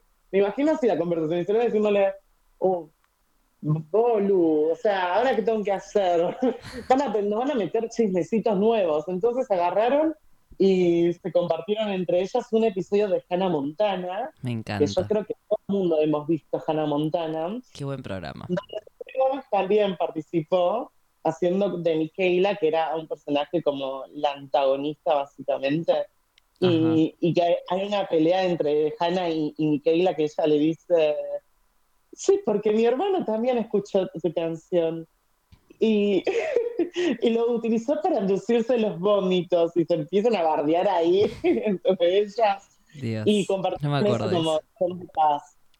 Yo me acuerdo que era muy Team Hannah Montana, o sea, muy Team Miley Cyrus en ese momento, pero porque yo tenía un tema que a mí no me gustaba ver personas en la tele, tipo humanos. Me gustaba ver solo dibujitos, tipo me enojaba, me parecía que la tele tenía que ser solo para las animaciones y que la gente era un desperdicio del potencial de la tele. Eh, y cuando empecé a ver Hannah Montana me empecé a divertir y dije, bueno, está bien, voy a probar. eh, que esté Hannah Montana y dibujitos. Y después, bueno, fue expandiendo mis horizontes por suerte y no volviéndome tan cerrado. Pero los hechiceros de Weather Replay también lo viste, no me decepciones, Fran. Sí, lo vi. No me gustaba tanto, pero lo veía. Sí. Me gustaba mucho Drake y George, por ejemplo, así como de personajes eh, humanos. Y ay, había otros en Disney que estaban buenos. Ahora no me acuerdo. Había unos que eran malísimos, pero yo igual los veía, tipo, no sé, como Siki. Cody Saki Cody era muy bueno, la verdad, sí. Cuando se pusieron en el, en el crucero todo se desvirtuó, Sí. pero eh, cuando estaban en el hotel era bastante divertido. Eh, Era, era, era la época Disney prácticamente. Sí. La época donde Que había como Disney. que había un programa en Disney que co- coordinaba como todos los programas. ¿Cómo se llamaba? Dis- mm, Ay, no me acuerdo. Eh, Sapinson. Ay, era una Ahí mezcla entre todos los nombres. No, era Sapinson. Ah, Ah, Sapinson, y hacían juegos. era uh, reality. Bueno, reality no. Bueno, no sé, no sé. Yo no entiendo nada. ¿Qué sé yo? O sea, en los cortes y eso hacían cada tanto juegos y cosas así. Y como que tenían su propio programa, pero pasaban otros programas. Por ahí eran como nosotros, que cuando no tenemos contenido pasamos cosas de otra gente. no, mentira. Claro. A mí, me, Eh, pa- a mí me parece que una de las cosas de Disney que, que estuvo buena también después, más adelante, que, eran e- esos contenidos que, que no sé quién tomó la gerencia, que estuvo bueno, que por ejemplo trajeron el mundo de Andy, que traía un personaje que era, eh, que era un niño gay, que Ujú. fue una revolución, boludo, no sabes, una revolución increíble que yo dije, esto no puede ser real, yo no puedo creer que en serio haya gente que se enoje por ahí, pero duró un montón, duró un montón, duró creo que cuatro temporadas, como el máximo de, de todo, de todo Disney, y después también había otro programa que, que- que cada vez que lo veo me hace llorar porque soy sensible. Eh, Sensible. Que es el mundo de Riley, que, ay, era Ajá, yo no llegué a ese. Mica tampoco. No, ya sos muy joven. era Eh, infantil. eh, bueno, volviendo un poco a otros temas que me acordé, porque ah, tenía algo para comentar cuando estaba Vir, eh, que en un momento, o sea, siempre siento que está un poco implícito a- eh, cuando hablamos de que con todo este abuso eh, de parte del entrenador de España, las jugadoras y este, este tipo de abusos que hay siempre ¿no? en, en algunos deportes o clubes. Para hablar un poco del consentimiento, me parecía que estaba bueno. yo justo tenía un, un post que hizo eh, una socióloga y una ilustradora, eh, la socióloga Mercedes Pelagaje, que dice por qué es importante que exista la ESI, ¿no? La Ley de Educación Sexual Integral 26.150-2006, eh, que nada, o sea, para que tengamos en cuenta y mencionemos, ya que hay sectores que dicen que la van a sacar o que puede ser sustituida por pornografía o cosas por el estilo. Bueno, la ESI es importante porque garantiza el derecho a recibir educación sexual integral en todos los establecimientos educativos del país, de gestión estatal y privada en todos los niveles y modalidades, porque pone el foco en las, los niñas, niños y jóvenes como sujetos de derecho con plena capacidad para participar, ser escuchados y no discriminados por ningún motivo, y define a los adultos y adultas eh, y al Estado como garante de esos derechos porque educa acerca del cuidado del propio cuerpo, la valoración de las emociones y de los sentimientos en las relaciones interpersonales, buscando garantizar la equidad de género, el respeto por la diversidad, la afectividad y la salud, porque transmite información pertinente y actualizada sobre sexualidad y promueve una capacidad crítica sobre esa información para un ejercicio constante, autónomo y responsable. Es un espacio de enseñanza adecuado a las edades de los estudiantes. La ESI es comunicación, aprendizaje, cuidado del cuerpo, prevención de abusos, contacto con los, senti- contacto con los sentimientos, defendámosla, dice al final. Eh, bueno, me parece muy importante en estos momentos donde la ESI es cuestionada, ¿no? Como, como si fuese algo, eh, dicen, dicen Milei, dice Milei, eh, de adoctrinamiento a los niños o cosas por el estilo.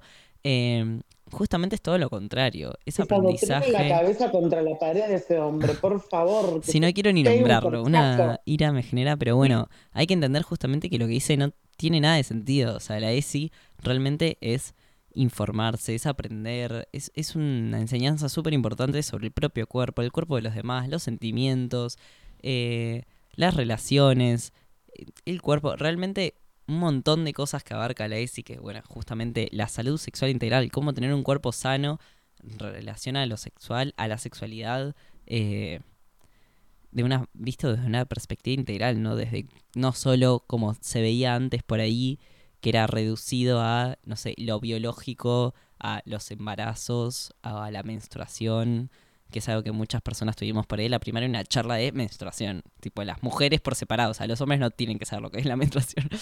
Eh, y a las nenas les dan ahí y es como, bueno, no, eso es súper acotado, porque no es lo único que te pasa en la preadolescencia. Son millones de cosas realmente. Y creo que es súper importante esto de tener un abordaje integral y que realmente se le dé una importancia, ¿no? Eh, a los derechos de, de las niñas y de los jóvenes, que tienen que ver también con ser escuchados, con los que les pasa y que ellos mismos puedan también reconocer lo que les pasa y no sea como, no, yo que soy adulto vengo y te explico que te pasa esto porque, no sé, sos boludo y no tenés que llorar porque sos hombre, no sé, cosa por el estilo. Eh, Claro, yo considero que en realidad también eh, es un, es un gran progreso en sí sobre, sobre un montón de cosas de la educación. Porque la, gente tiene como esa idea errónea de que, por ejemplo, la ESI lo que enseña es sex. Y ya la siguiente palabra. Eh, pero en realidad enseña un montón de cosas importantes que un niño tiene que saber, como de- a decir no, eh, o a la higiene personal también que son cosas recontra, recontra importantes porque eh, pueden salvar un montón eh, de vidas se puede también cambiar un montón de cosas que por no haberlas dicho, porque no nos hubieran contado, porque nos hicieron creer que eh, esto está bien, esto está mal, esto no, eh, un montón de cosas así suelen pasar que, que no hay forma después de... Ay, me, me enredé la lengua. Perdón, es que entraron justo y me enredé la lengua. Y, mm, a lo que estaba diciendo, es que hay un montón de formas también de que los niños se puedan defender, niños, niñas, niñas, etcétera, eh, se puedan defender de, de ciertas circunstancias y también sepan lo, eh, que- lo Sí. importante que es también la, la higiene y que nadie tiene que tocar tus partes, etcétera, etcétera, Sí, que- etcétera. y que justamente Y también eso eso está mal y que no es que si un adulto viene entonces tiene razón porque es adulto y yo soy niño y tengo que escuchar o aceptar cualquier cosa que un adulto me proponga o quiera hacer conmigo. Eh, eso me parece fundamental y creo que mucha gente, digamos, de generaciones anteriores a las nuestras, tiene esa visión de que no, los adultos siempre tienen razón y los niños tienen que hacer lo que uno siempre quiera, tipo, no importa, como, porque es un nene. Y es como, no, pero es una persona, o sea, hay que escucharlos realmente y hay que valorar sus derechos y hay que defenderlos, porque, o sea, no vas a mandar a... Los niños no van a estar ahí eh, Claro, cortando una avenida, entonces tenemos que estar eh, nosotros, los adultos, que reconocemos que sus derechos son más que importantes y fundamentales y que se tendría que dar ju- justamente en todas las escuelas y en todos los niveles y en todas las materias. Digo, todos los profesores tienen que tener una perspectiva de la ESI y tienen que poder aplicarla a lo que estén dando y pueden, tienen, tienen que poder Claro. contener a los niños, a las niñas, a los jóvenes y poder darles las herramientas que necesiten también.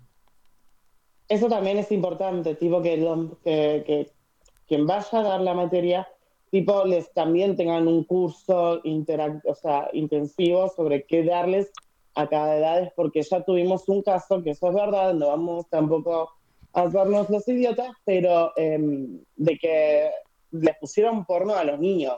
Y Ujú. eso no es Ceci, y eso nos no- eh, embarra toda la lucha, embarra todo lo que eh, pasó, porque simplemente eran unos bolú prácticamente que pusieron eh, no por a los niños como, como, para, como educación sexual integral. Y eso no es educación sexual integral. Sí, no, la O verdad sea, que es terrible. eh, eh, estos dichos de que, guau, yo aprendí viendo esto, entonces eh, ya está, como que los niños hagan lo mismo. Aparte, No está claro, bien, o sea, no estuvo no, bien no, y, o sea, de por sí la cantidad de problemas que trae, ¿no? Eh, consumir este tipo de contenidos cuando uno está recién comenzando a vivir su sexualidad y creer que así funciona el mundo y que así son las relaciones con los demás, es muy peligroso y trae un montón de consecuencias negativas a la salud sexual de uno y de cualquier persona con la que quieras compartirlo realmente.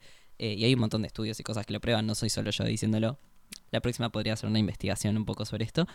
Y bueno, nada, quería comentar también otro de, eh, de los discursos que tiene Milei específicamente para poder explicar un poco. eh, yo sé que intent- No, pero es cortito, es cortito. Eh, de hecho, agarré una nota de un periodista que pone lo que dice Milei y lo que él cree. O sea, o en realidad.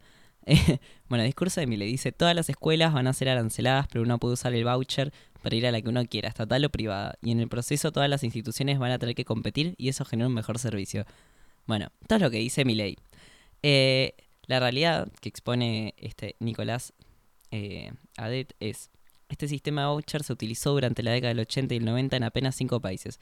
Uno de ellos fue Chile y el modelo educativo lo instaló la dictadura de Pinochet, que consideraba que la educación era una mercancía y no un derecho. Hoy ningún país del mundo pretende retenerlo tenerlo como modelo. Además, para modificar este punto se necesitaría modificar el artículo 5 de la Constitución Nacional y alterar el esquema de recursos en las provincias. Impactable. Bueno, a esto yo quería agregar un par de cosas como estudiante de la universidad pública y que he asistido mi secundaria pública y a una primaria pública también y en el medio a una privada. Eh, que este sistema también, o sea, no solo en Chile, también en otros países de Latinoamérica fue instalado justamente también con gobiernos de ultraderecha, mano dura, genocidas o también dictatoriales. eh, que el problema que traen es que te dicen como, ah, bueno, va a haber una libre competencia. Y lo que terminó pasando en Chile es que las escuelas empiezan a pedir, por ejemplo, eh, porque no les alcanza con los vouchers que les dan, entonces te dicen, bueno, eh, si quieres estar aparte tenés que pagar, no sé, supongamos por decir una cifra, eh, 30 mil pesos de cuota. Y entonces es como, bueno, o sea, los que no pueden pagarlo no los aceptan y solo entran los que tienen más plata. Entonces las escuelas están mejor mantenidas. O sea, se termina de todas formas, o sea, no hay otra salida que privatizar totalmente la educación y que las escuelas que tienen menos recursos, eh, o las escuelas rurales que van, no sé, cinco pibes, eh, que también es como un lugar donde uno eh, son contenidos, ¿no? En la escuela no uno, los niños no van solo a estudiar, digamos, van a socializar, van a aprender un montón de cosas, van a almorzar, van a merendar, a veces van a desayunar también, o sea, realmente las escuelas contienen a los estudiantes y contienen eh, muchas situaciones difíciles, muchas veces acompañan también situaciones difíciles de las familias y perder estos espacios a través de la privatización de, ah, bueno, si estás complicado con la plata, andate a una que sea de menos calidad, eh, es algo que va a terminar claramente privatizando toda la educación. No es que va a ser eh, que haya ah, escuelas más competitivas y entonces si vos vas a una mala escuela es porque no está motivada. No, es porque la escuela se te va a caer en la cabeza, porque va a estar, o sea, cero mantenida, porque los vouchers justamente con el presupuesto que le quieren dar la educación va a estar muy mal mantenida realmente y no van a ser una educación de calidad, que es algo que siempre voy a destacar de este país como una de las mejores cosas que tenemos, ¿no? La educación pública de calidad en todos los niveles, la salud también, y aunque sea muy difícil a veces acceder a, una buena salud o una buena educación, eh, digamos, están las puertas más abiertas que en casi cualquier otro país del mundo a que venga cualquiera y se pueda profesionalizar y se pueda también atender, que son derechos básicos que no podemos perder. Eh, así que bueno, vamos a ir así en distintos programas como desmintiendo algunas cosas de, de la ultraderecha eh, para justamente Claro. ir advirtiendo ¿no? el peligro que, que son y que se viene y que no son las cosas como las dicen y que uno a veces busca un refugio porque tampoco- las cosas no están bien, yo- contra la ley, tal cual. prácticamente. Es que sería o modificar la ley o ir contra la ley, pero de todas formas lo que terminaría generando es una crisis todavía mucho más profunda y una segregación social mucho más grande, ¿no? Entre los la gente pobre que no va a poder pagarse una educación, que no va a poder pagarse la salud, que no que va que va a haber una venta libre de armas, que va a haber una venta libre de órganos, o sea, teniendo en cuenta ese panorama, digo, y donde los multimillonarios o la gente con mucha plata se puede refugiar en countries y armada, eh, o sea, imagínense la sociedad apocalíptica que se vendría eh, con un sistema así, ¿no? Separando a la gente de tanto en las clases sociales, digo. Fran, tipo, que, lo- o sea, para que te des una idea de lo que esto se va a transformar, es irnos y ponernos en mente de que esto va a ser ciudad gótica. Para los que leyeron los cómics de Batman, los que, le- los que vieron series de Batman o películas de Batman, esto va a ser ciudad gótica. Porque. Y no las o góticas o sea, que me gustan. y no ser gótica de ser darks. Ah. Claro, Gotham City vamos a hacer, chiquitos. Así que prepárense porque ya el guasón lo tenemos, que es este payaso de Miley. Pero bueno, ahí está la cosa. Bueno, eh, vamos a seguir combatiéndolo en todos los programas y seguir informando a la gente. Eh, y bueno, Y rezando para que se fallezca. sí.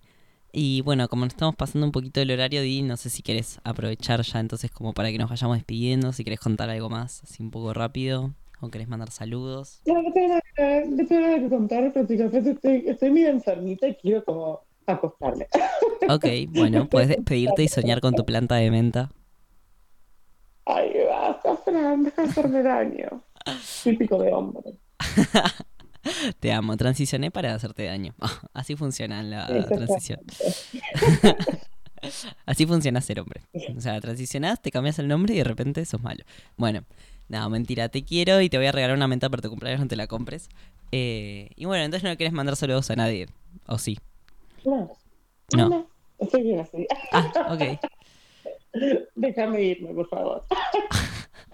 La tenía tipo enjaulada. Bueno, yo sí, entonces quiero mandar saludos, aprovechar para mandarle un saludo a Mika, que está ahí siempre muy fiel, eh, sacando fotos, acomodando las cámaras, preparando todo el sistema de operativo.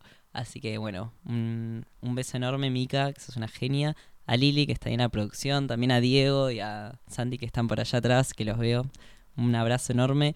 Eh, bueno, un abrazo a Vir, que vino hoy, a toda la gente que nos está escuchando.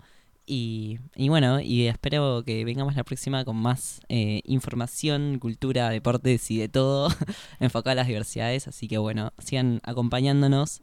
Esto fue Transportando Ideas. Que tengan una muy linda semana. ¡Chau!